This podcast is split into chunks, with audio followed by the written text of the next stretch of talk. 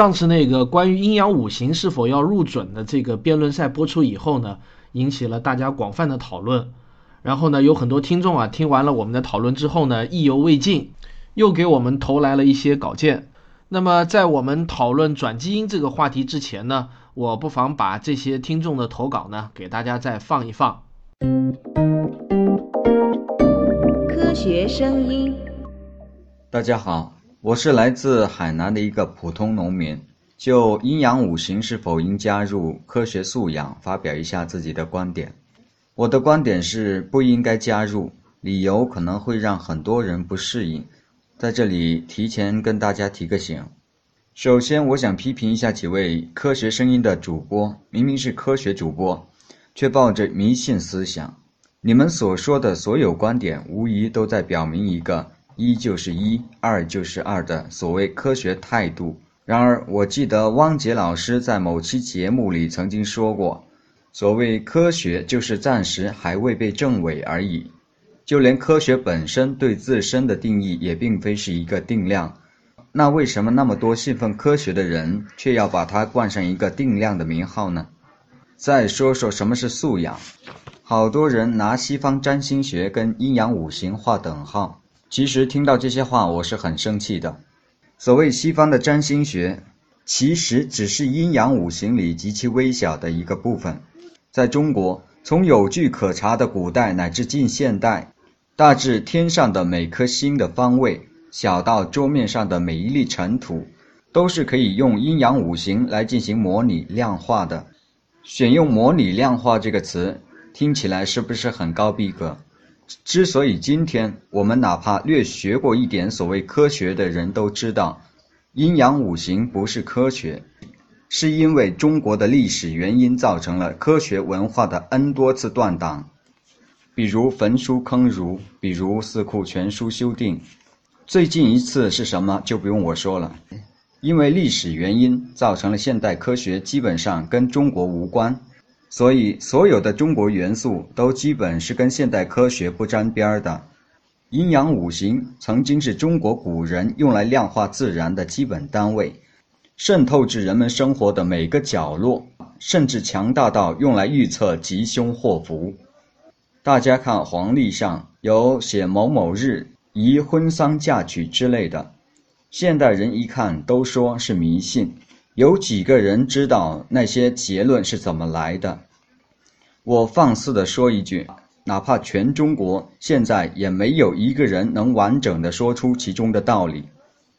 因为中国历史上存在 n 次的文化断档，造成了辩证依据的缺失。如果换一个说法，那些结果其实是根据上千年的大数据积累而推演出的五行生克公式所计算得出的，你还会觉得你还会觉得阴阳五行真的一无是处吗？我大胆假设一下，如果用上咱们网络大数据再重新推演一次。大家认为天气预报真的敢跟它比准确率吗？什么是科学素养？我认为素养是像某些科学家一样，发现一个客观存在的事实不去回避。比如存在了数千年的阴阳五行论，比如很多人都说念佛经可以修身养性，有科学素养的科学家不是一扭头说这是迷信、心理作用，一走了之。而是去了解佛经中的韵律与声调，是否真的可以对人体产生和谐的共振，找到其中的规律并加以量化，这才是素养。的确，阴阳五行在中国人了解自然的过程中经历了太多的断档，如今就像一块长在大腿上的烂肉，是要慢慢的忍痛等它长齐，还是直接锯腿，人各有志。我的观点是，在线下仍有那么多人迷信科学就是一加一等于二的形式下，还是锯了吧，反正是破罐子，摔不摔都一样，直接扔了也好。学声音，科学声音的各位主播以及听友们，我是宝宝妈，一个软件工程师。首先，让我利用这个机会向各位主播们表示由衷的感谢。我们许多人受到过严格的教育，有很多知识，甚至拥有最高学位，但是还是缺乏基本的科学素养和科学精神。就像张双南教授所说：“我知道什么是物理，但是不知道什么是科学。”这是不是有一点可悲呀？你们几位传播的不仅是科学知识，更重要的，就像汪杰老师所说，是科学精神和科学的思维方法。这是开启明智的伟大事业。在此，谢谢你们。在阴阳五行是否应该写进准则这个问题上，我是持反对意见的。理由嘛，有很多听友已经做出了非常好的论述，我就不再重复。那么我为什么要发言呢？原因是这样的：科学声音最近一期中，一位叫拉拉拉的年轻女士和紧接着她的豌豆爸做了很好的发言。他们二位用自己的调查研究指出，孙小纯教授关于美国教育标准中要求讲述亚里士多德的四元素论的提法是不准确的。而我在美国生活多年。有两个孩子是从 K 到十二的教育系统中长大的，也就是从学前班 （Kindergarten） 到高中十二年级的义务教育系统。虽然我知道孙教授的说法是道听途说或者是想当然，但是却不好意思对着这么多网友用声音来发言。听了二位的发言之后，我为自己的胆怯感到惭愧，在此。表示对他们的支持，并做一点补充。首先，正如拉拉拉和豌豆爸所说，亚里士多德的四元素论是在二零六一计划的科学史部分中提到的。把古希腊哲人们对自然的朴素认识放在科学史中，自然是非常合适的。而且，这个二零六一计划与美国教育部并无关系。它是由民间非营利组织 AAAS，也就是著名的美国科学促进会，也是 Science 杂志的发行者，为了改善美国中小学的科学教育而制定的一个指南。但是这个指南对于各学校来说，顶多有参考价值，没有实际的约束能力。那么，为什么一个民间组织要来制定一个中小学科学教育指南呢？那是因为美国教育部是一个既无钱又无权的机构，以致国会的共和党这一派几次提议要取消它。教育经费和学校指导这些事，主要是在州一级完成的。直到本世纪，美国教育部才采纳了一个由一些州联合搞出的。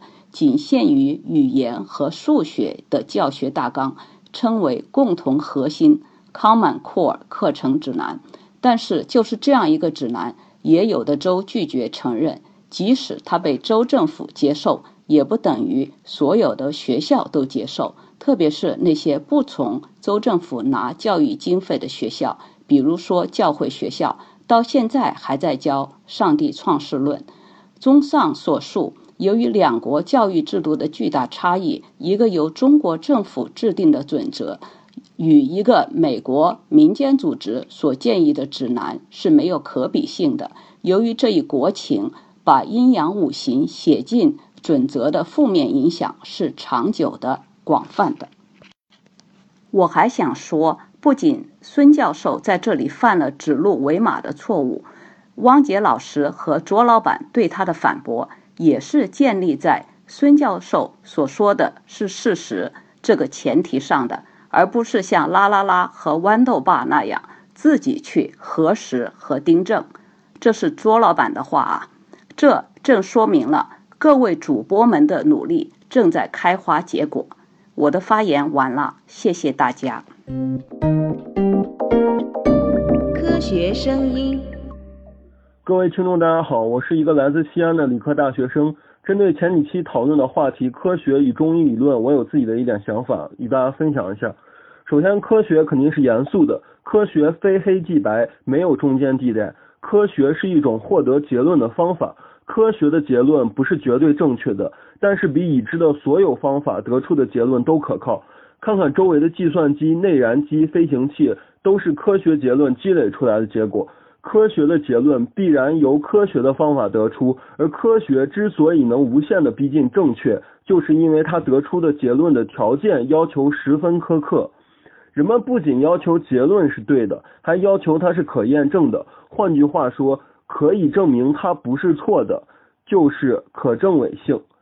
在这个前提下，我们的中医理论是否是科学？显然，中医理论的阴阳五行、寒冷湿热是不可证伪的。但这点并不能说明中医是不正确的。用不严谨的说法，就是科学是对的，但对的不都属于科学，不可证伪，只能说明中医理论在分类时不能放到科学的篮子里。举一个例子，有办法证明上帝不存在吗？仔细想想，并没有办法。所以神学上帝那套就不属于科学。那么宗教是否有效呢？比如白莲教所谓的刀枪不入。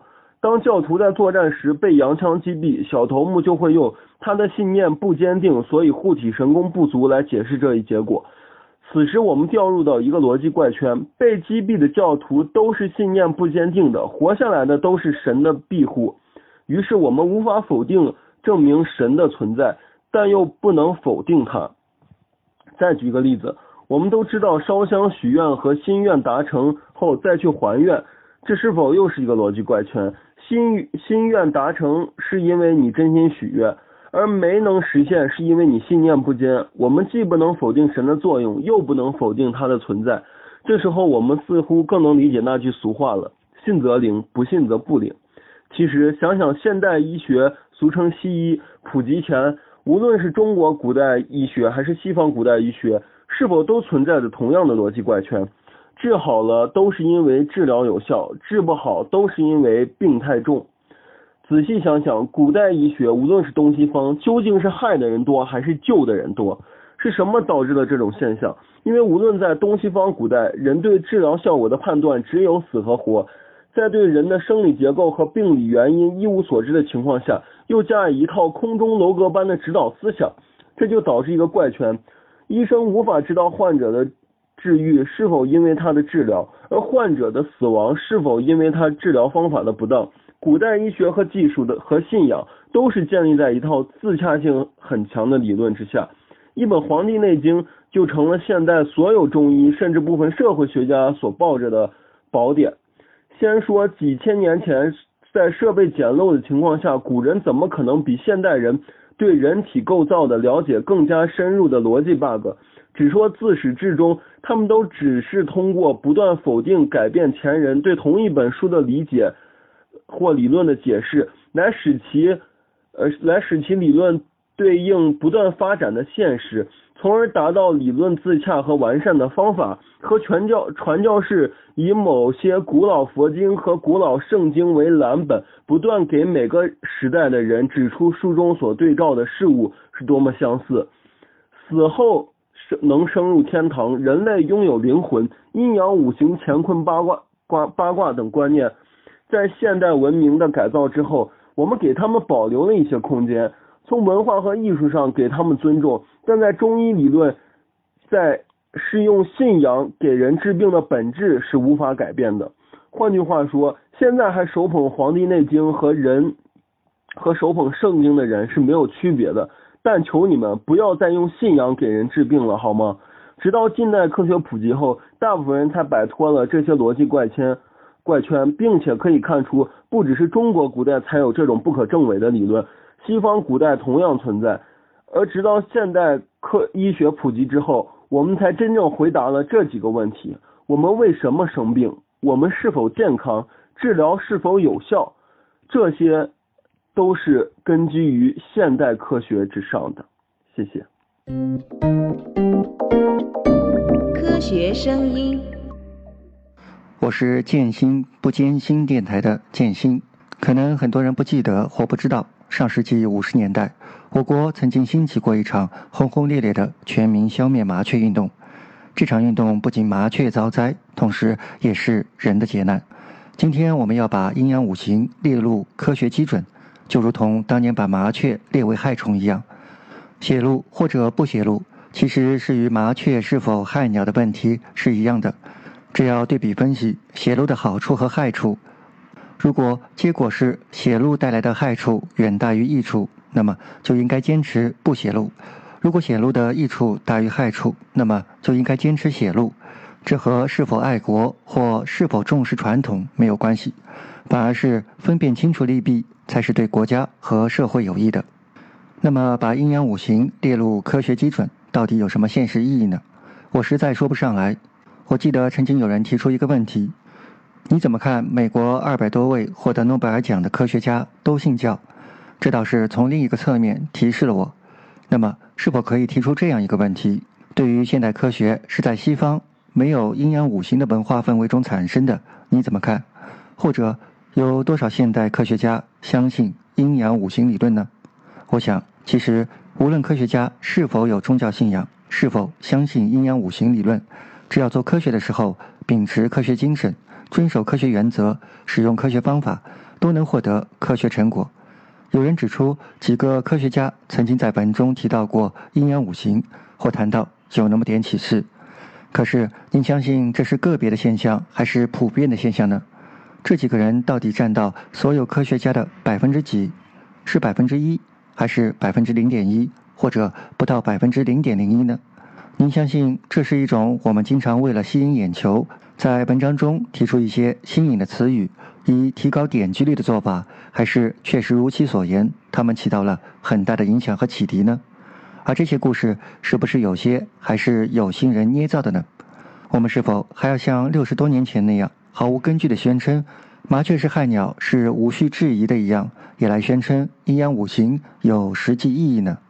还是我们应该承认阴阳五行有实际意义，起码是证据不足？建议在没有得到科学结论之前，要暂缓写入。我们再来看看写入基准的害处是什么。如果没有什么害处，或者害处很小，我们也就不必讨论是否该写入了。首先，很多人都在谈论阴阳五行不科学。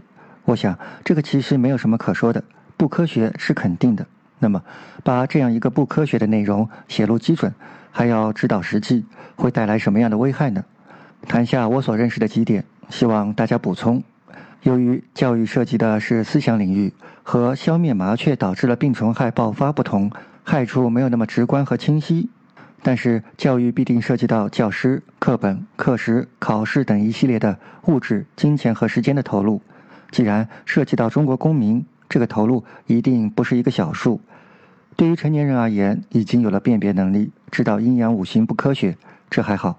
而对于我们的孩子而言，您希望他们花费宝贵的休息、娱乐的时间学习毫无用的而且不科学的阴阳五行理论吗？由于是填鸭式的教育，您希望您的孩子或祖国的未来是一批被阴阳五行武装了大脑的孩子吗？不是说少年强则国强吗？如果把他们的宝贵时间和精力浪费在那些过去没有产生什么效用，又对现在和将来无用的错误的知识上，我实在不知道这国如何强呢？没了麻雀会爆发病虫害，这个现实的危害大家都知道，只是不知道是否能认识到这种对思想腐蚀的危害其实更烈。能动而不会思考叫僵尸，有思维，但是如果这些思维都是错的，又该叫什么呢？伪僵尸吗？您一定知道很多历史上因为拥有错误的观念导致错误的行为，造成巨大损失的事件。就如把麻雀列为害虫一样，现如今很流行蝴蝶效应，故意说失之毫厘，差之千里。阴阳五行录基准是贻害无穷的事情，因此反对写入。我是卓老板，我是吴婷婷，我是汪杰，我是旭东，我们是科学声音。最后呢，还是要声明一点啊，就是所有听众的发言均代表个人立场，而不代表科学声音的官方立场。如果说你也想参与到咱们的讨论中来，那你可以把你的观点录制成 MP3，发送到科学声音的官方邮箱，地址呢是科学声音的拼音 at 幺六三点 com。再重复一遍啊，是科学声音 at 幺六三点 com。我们呢将会选择精彩的发言，在下期节目中播放出来，让咱们的听众也可以听到您的声音。但是要特别提醒大家注意的是，有两点非常重要。第一呢是，请您在发言之前先表明您的身份；第二就是发言的时间不要超过五分钟。如果说达不到上述两点要求，那就请原谅我们无法采纳了。当然，最后依然欢迎大家踊跃投稿，期待着您的精彩观点。咱们下期节目再见。